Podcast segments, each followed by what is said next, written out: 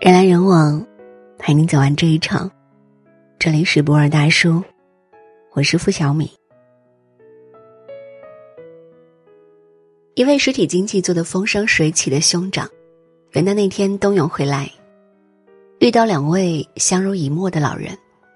老先生偏瘫，右边身体不听使唤，耷拉的左胳膊戴着保暖套，僵硬的右腿绑着绳子，有老伴儿搀扶着，在新年第一天仍康复锻炼，练习走路。兄长和这对老夫妻攀谈后得知，老先生偏瘫四年多。只有老伴儿相伴左右，擦屎刮尿不离不弃。期间因为太劳累，因为抱不动，老太太也摔倒骨折过，但再难再病，也没有丢下老头儿不管。老夫妻育有一儿一女，儿子工作太忙，很少能有空回来搭把手，女儿从不回来。父亲患病这四年，连一双袜子也没有给老人买过，但。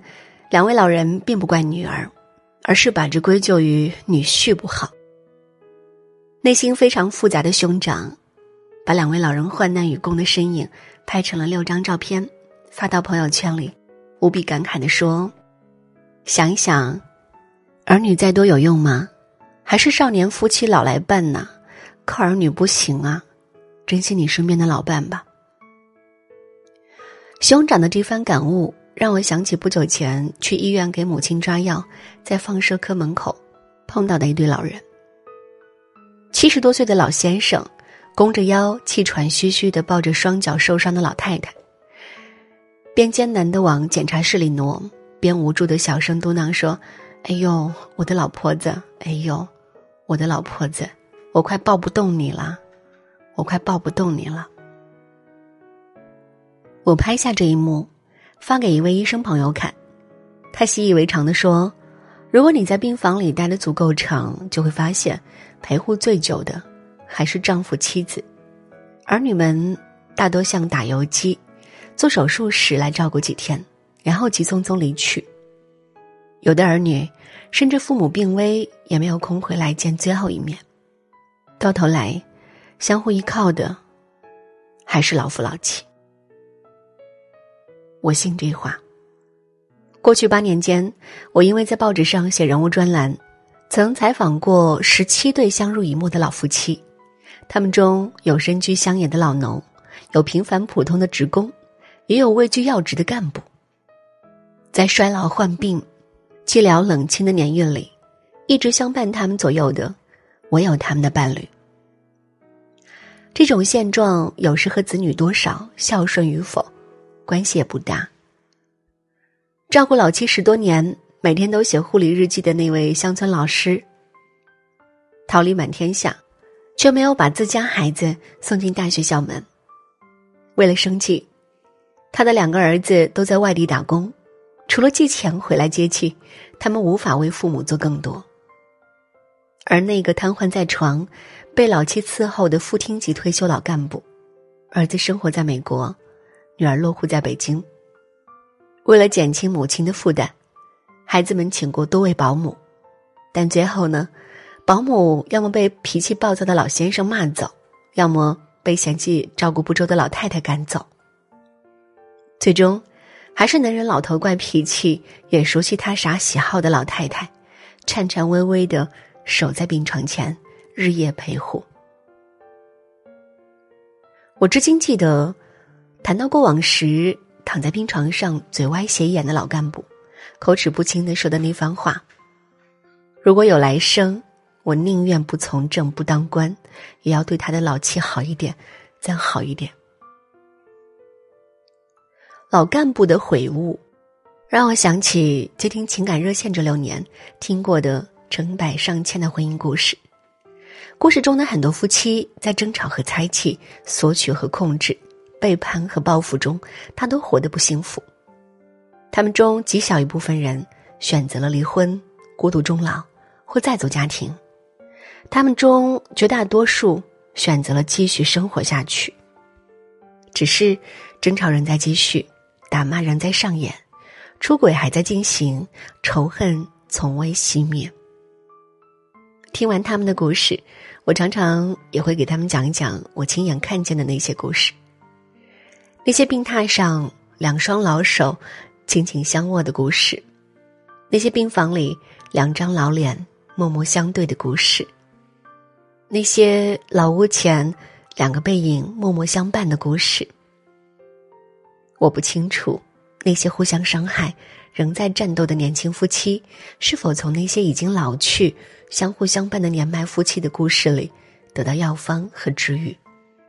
我清楚的是，我们每个人，十八岁离开父母，求学做事，二十多岁追寻爱情，成家结婚，其余大部分时光，都是和伴侣在一起。当父母逝去，当孩子长大，当名利如烟。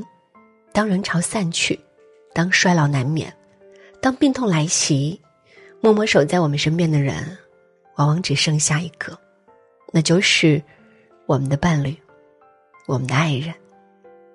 如果我们意识到，年轻时讨厌的、伤害的、仇视的人，是年老时依赖的、需要的、陪护的人，我们能否学会收回抱怨的牢骚，放下恼怒的拳头？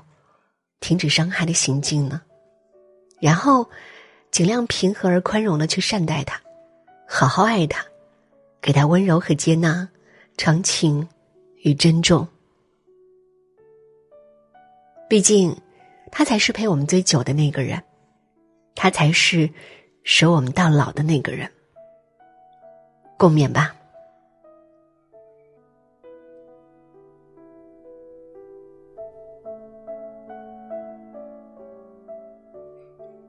人来人往，陪你走完这一场。这里是博尔大叔，我是付小米。喜欢我们的分享，也别忘了在文末右下角给我们一个好看，或者是转发到朋友圈。晚安。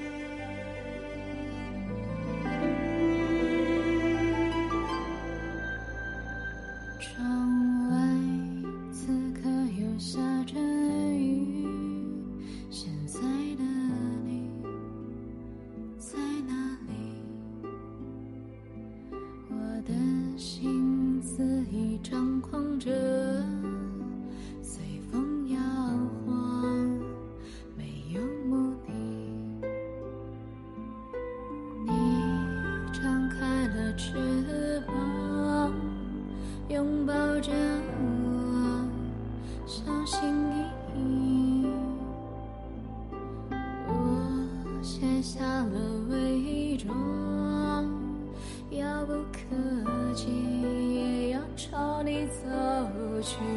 我曾经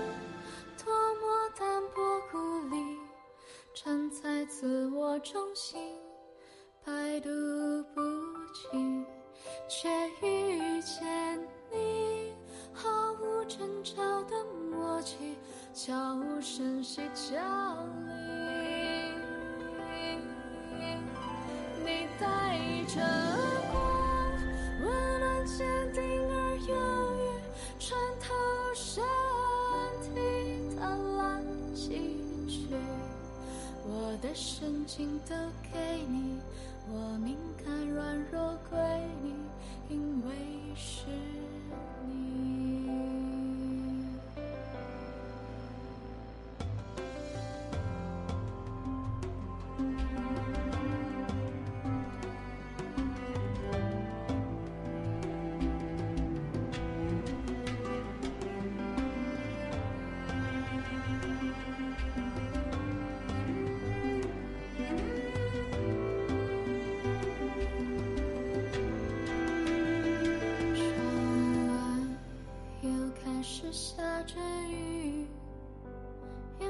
记忆，小心言语。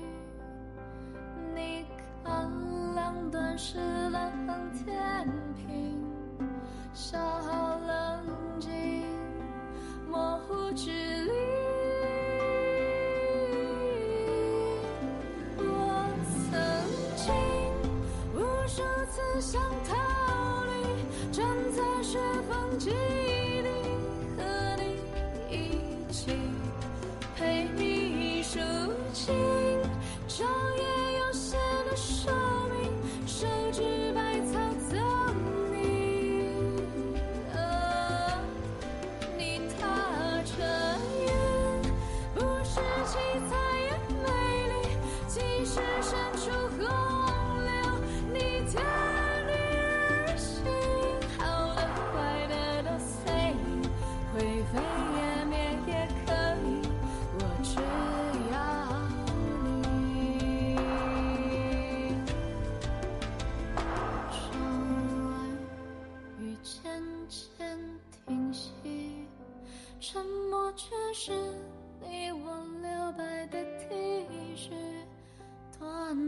徐徐记起那句。